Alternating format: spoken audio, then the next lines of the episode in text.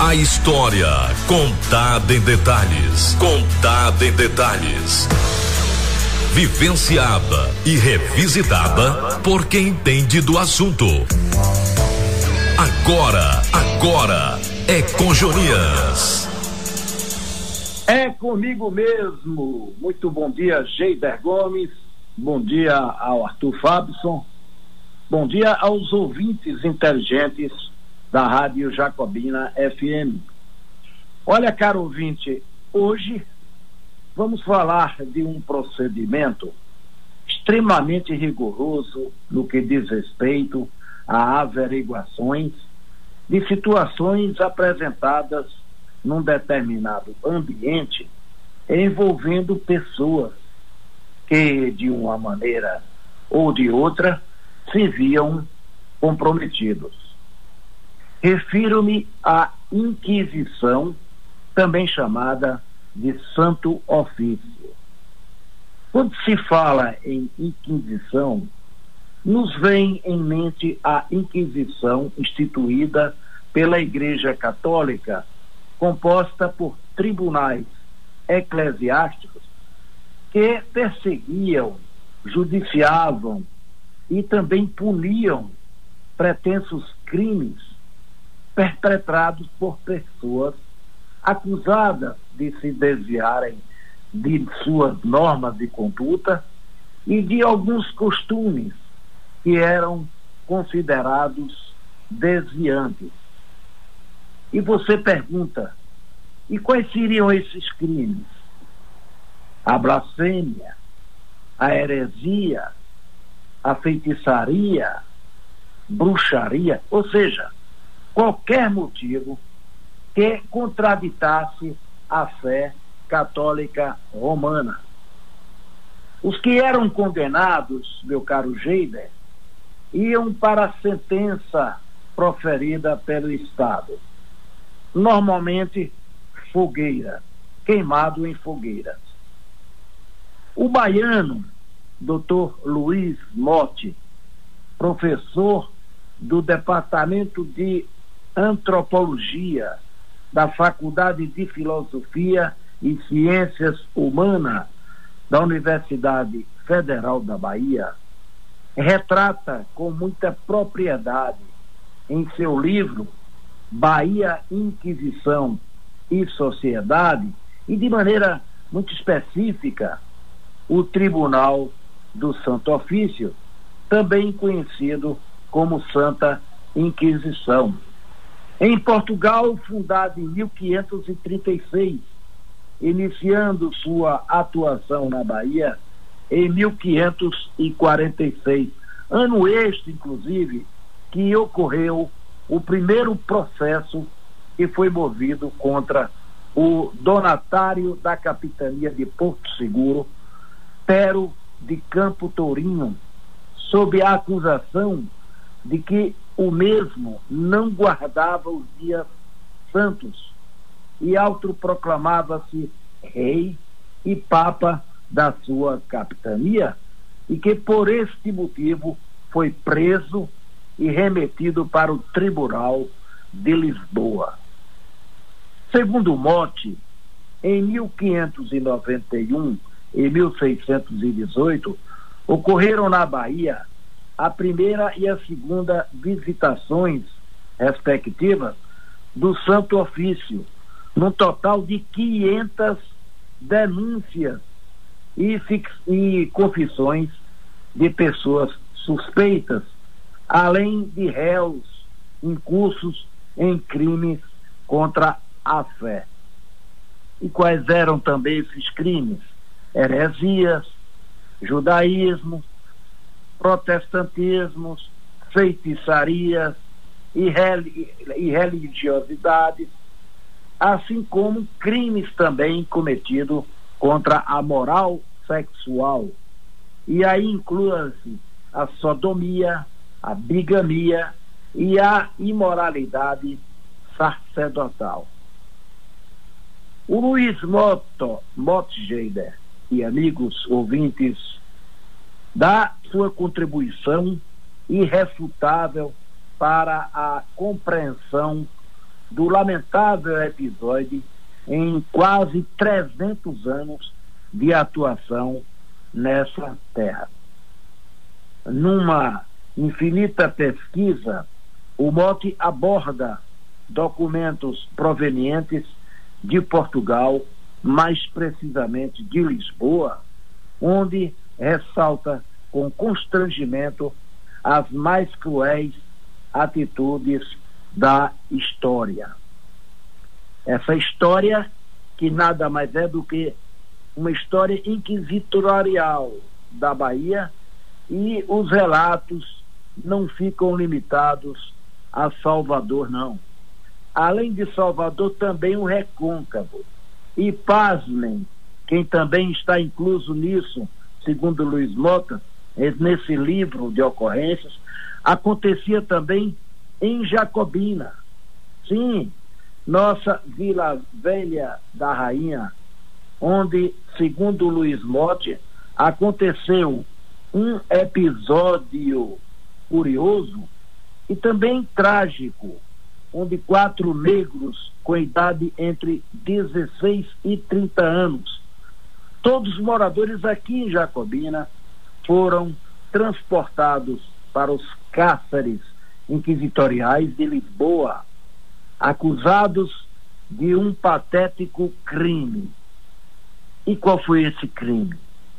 Usar diabólica bolsa de mandinga, os famosos patuás baianos, que hoje são livremente vendidos nos mais diversos locais e em qualquer ponto de referência turística.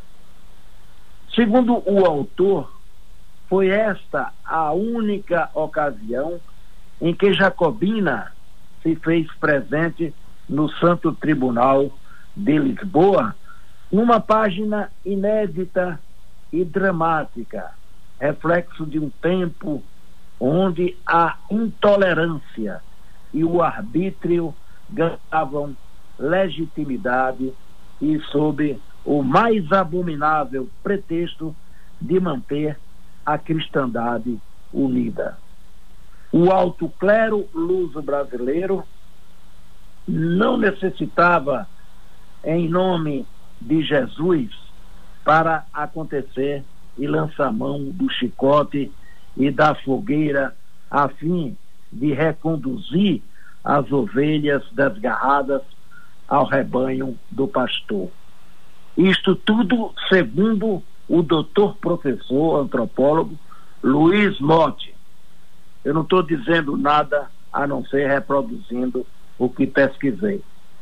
E olha mais, amigo ouvinte, só a título de curiosidade, esses acusados eram capturados, guardados com grilhões e troncos reforçados, pois já não gozavam da situação de presos comuns. Já tinham o agravo de serem réus do Santo Ofício, a mais temida esfera jurídica carcerária. E conta que chegava à mão dos vigários de Jacobina a ordem para que enviassem os réus para o Tribunal de Lisboa, lá em Portugal. A saída daqui de Jacobina para Salvador era, era os réus eram transportados a pé e escoltados por militares montados. E chegado em Salvador, eram jogados nos porões, onde hoje tem ali a Câmara Municipal, ali no largo do elevador Lacerda, onde ficavam meses esperando esse, essa longa travessia pelo oceano até chegar a Portugal. E vejam que situação. Iam algemados. Alguns davam sorte porque tinham outros que ficavam lá mofando até a conclusão dos seus julgamentos. Os escravos moradores em Jacobina eram Luiz Pereira de Almeida, Mateus, o angolano, José Ribeiro e José Martins, este último o mais culpado, pois foi enquadrado como traficante de patuás. E como curiosidade, amigo ouvinte, um dos patuás que ele levava no pescoço, ele tinha recebido de presente do seu pai em Angola.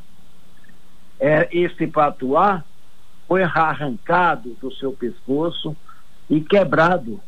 E dentro lá encontrava-se uma oração. E olhe o mal de que essa oração trazia, amigo vinte. O mal, entre aspas. O, o José Martins, ele dizia na sua oração recebida do seu pai, abre aspas, digo eu que o mal me dê as suas forças e Jesus Cristo o seu poder. Ó minha pedra dara, que no mar fostes criadas, e em terras achada, e em Roma confirmada. Peço-vos e rogo-vos pelas sete donzelas, pelas sete comadres, e por sete casadas, por sete recuperados e por sete bispos, além de religiosos e também por sete arcebispos e sumos pontífices que não podem celebrar a missa sem ti. Peço-te e rogo-te pelos sete enforcados, pelos sete arrostados e por sete mortos a tiro de valente, que é Barrabás e Satanás e Caifás, além de Lúcifer, que é o meu rei, meu duque, meu príncipe, de minhas batalhas vencedoras de exércitos. Estes todos se acham ao meu favor, a socorro do meu intento, e a mim me tragam inventas como soldados de campanha. O que os, os o tribunal eclesiástico ficou perplexo é de que encontrava outros afrontos nesse patuá, mas é, pagaram um bico em ver uma oração desse escravo extremamente é, punido.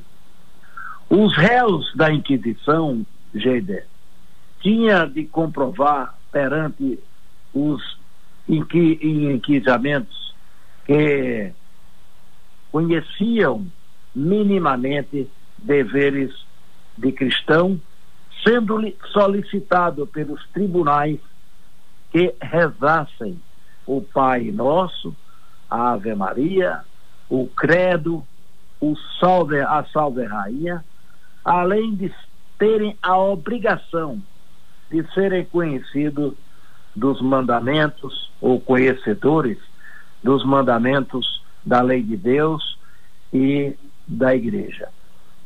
Errou no questionamento um desses, estava feito a bagaceira. A, a madeira comia no bio, seu Geider Gomes.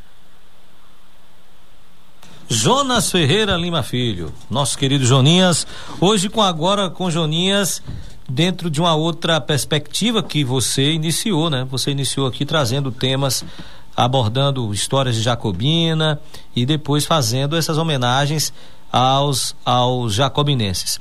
Me mate só uma curiosidade, Joninhas, que me passou na sua fala. Isso ocorreu em que, em que ano?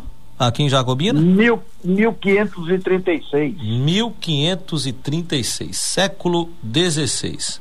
Século XVI. Século Na 16. realidade, a Inquisição começou em 1400 e pouco, aqui no Brasil. Eram remetidos é, é, vigários para fazer a, a, o julgamento e a punição. Sim. Era uma coisa extremamente, não sei, muito violento e de muita exigência, Geida, principalmente desses pobres coitados que já vinham da África, né? Trabalhar aqui com, com trabalho forçado, na, na famigerada escravidão, que muitos vinham, inclusive, gente, nos navios esses navios tão bem reportados, navios negreiros, né? onde eles rebaixavam o piso para que coubesse peixes grandes, eles levavam seis, sete meses, oito meses, um ano, vindo de Portugal para cá.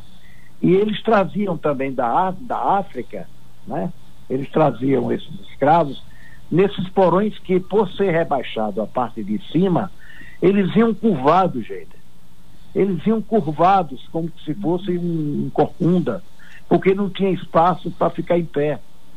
Imagine o sacrifício, imagine o absurdo, imagine o, o, a punição que essas, essas, esses cidadãos, infelizmente, tinham para vir da subserviência de cafeicultores, de usina de açúcar, e aí demanda uma série de trabalhos forçados que eles tinham aqui pelo Brasil. Perfeito. Olha, Jonas, é, a intolerância é a, o sentimento que nutre os grandes males da humanidade, né? Porque a intolerância ela vai de encontro ao livre-arbítrio, que é a, o primordial na nossa vida.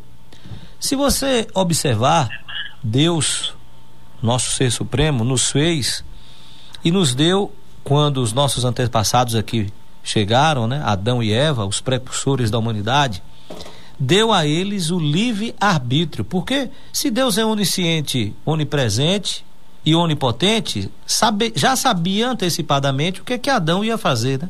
Mas não interveio, né, Joninhas? Porque ele deu a, a liberdade de cada um fazer as suas escolhas.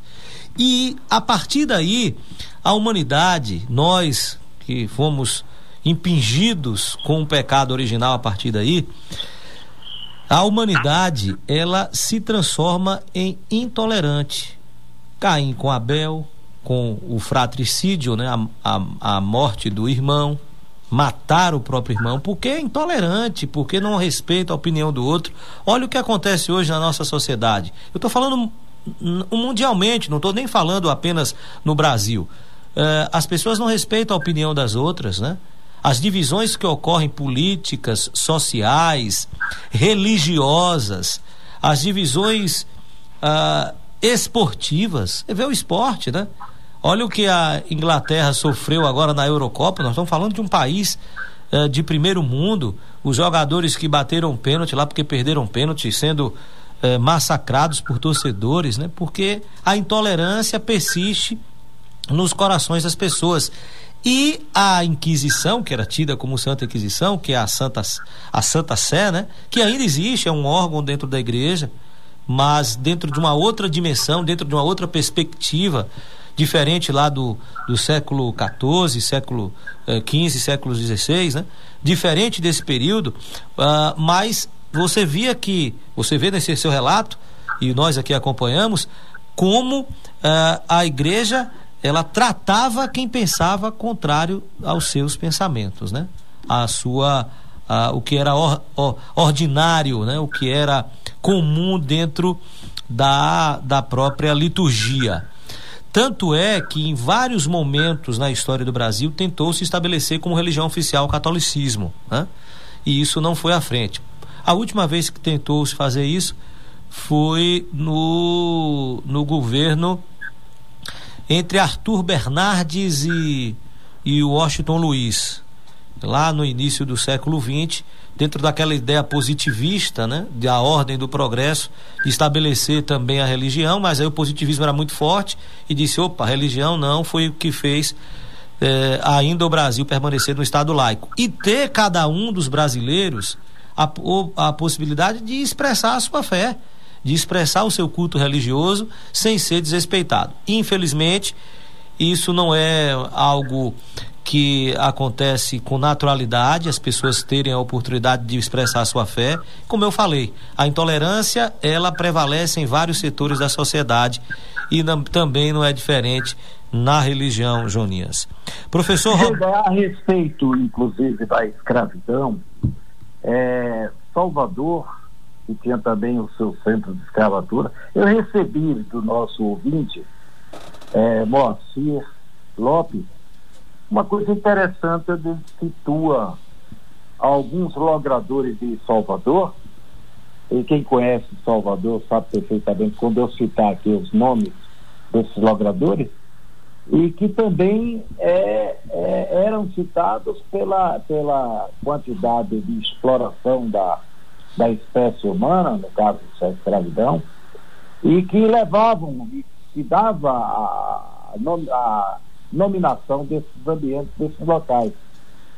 É, por exemplo, me conta aqui o Moacir que atualmente existe o Calabá e a roça da Sabina, que lá existiu um quilombo no período da escravidão. Os escravizados fugiam dos antigos engenhos da cidade e se escondiam nas matas mais distantes. Por exemplo, o engenho velho de Brosa e o engenho velho da Federação não tem esse nome à toa. Eram locais de produção de açúcar a partir da cana e utilizavam o trabalho dos escravizados. Hoje, a região entre Federação e Andina existe a presença marcante de terreiros e religiões de matriz africana. E Salvador, por ter sido a primeira cidade e a primeira capital do Brasil, infelizmente, foi também um centro forte de escravidão. Tivemos o ciclo da cana-de-açúcar aqui mesmo em nosso território, com fortes ligações com as fazendas e engenhos do Recôncavo e das ilhas. No, no subúrbio rodoviário também existiram fazendas, engenhos e quilombos.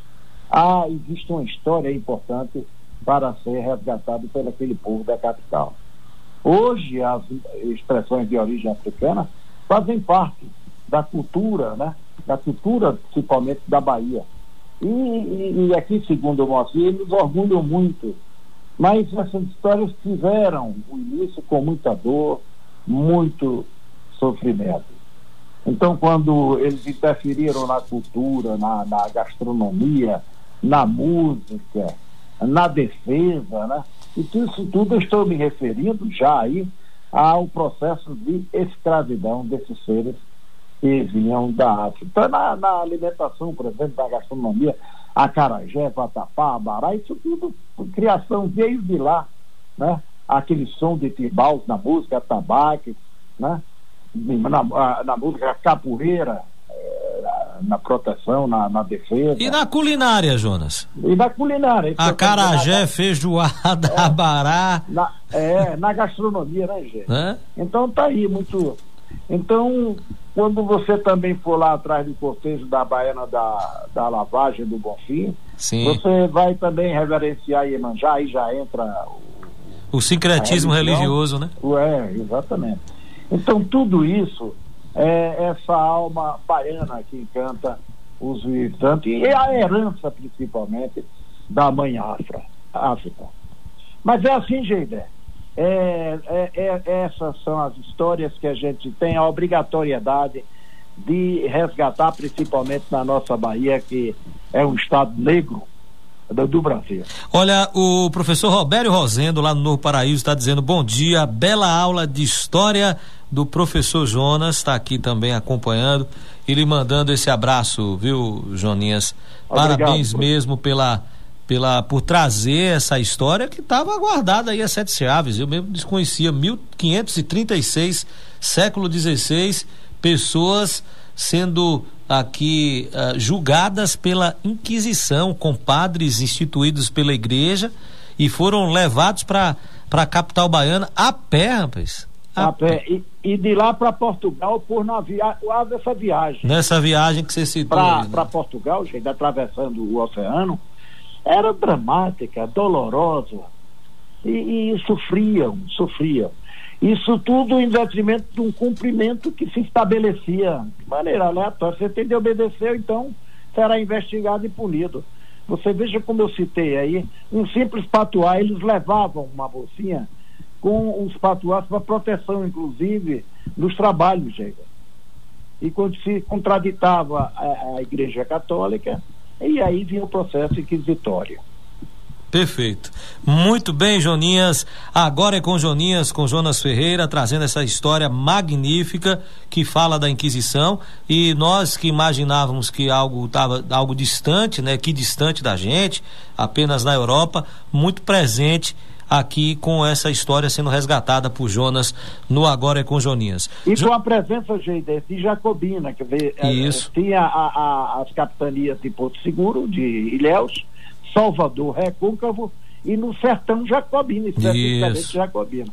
Vê que coisa interessante, né? Como Jacobina aparece nesse cenário da Inquisição ou do Santo Ofício. E nesse período aí, da, até depois do século XVI, século XVII também, século XVI, século XVII, já falava-se dos sertões jacobinos, isso aí você, é uma, uma extensão de terra que se perder de vista, viu? O que chamava é, de sertões Jacobina. É, inclusive a região ribeirinha, gente, é, do São Francisco, eram inclusas como a, a, a Vila Velha da Rainha, né? Então, o município era muito grande, muito grande, mesmo porque a exploração, quando Dom João incentivou a exploração de ouro no Brasil, né? Com, com, seus, com seus benefícios, às vezes até próprio, né? ele, ele incluiu Jacobina e Sabará em Minas Gerais. Sim, sim, sim. E Jacobina pelo potencial que existia de ouro, que ainda existe e Sabará também pelo potencial, em Minas Gerais, pode potencial similar ao de Jacobina. Chegando ao ponto, Geide, você sabe perfeitamente disso, de que a moeda que circulava no Brasil era prensada em Jacobina. É.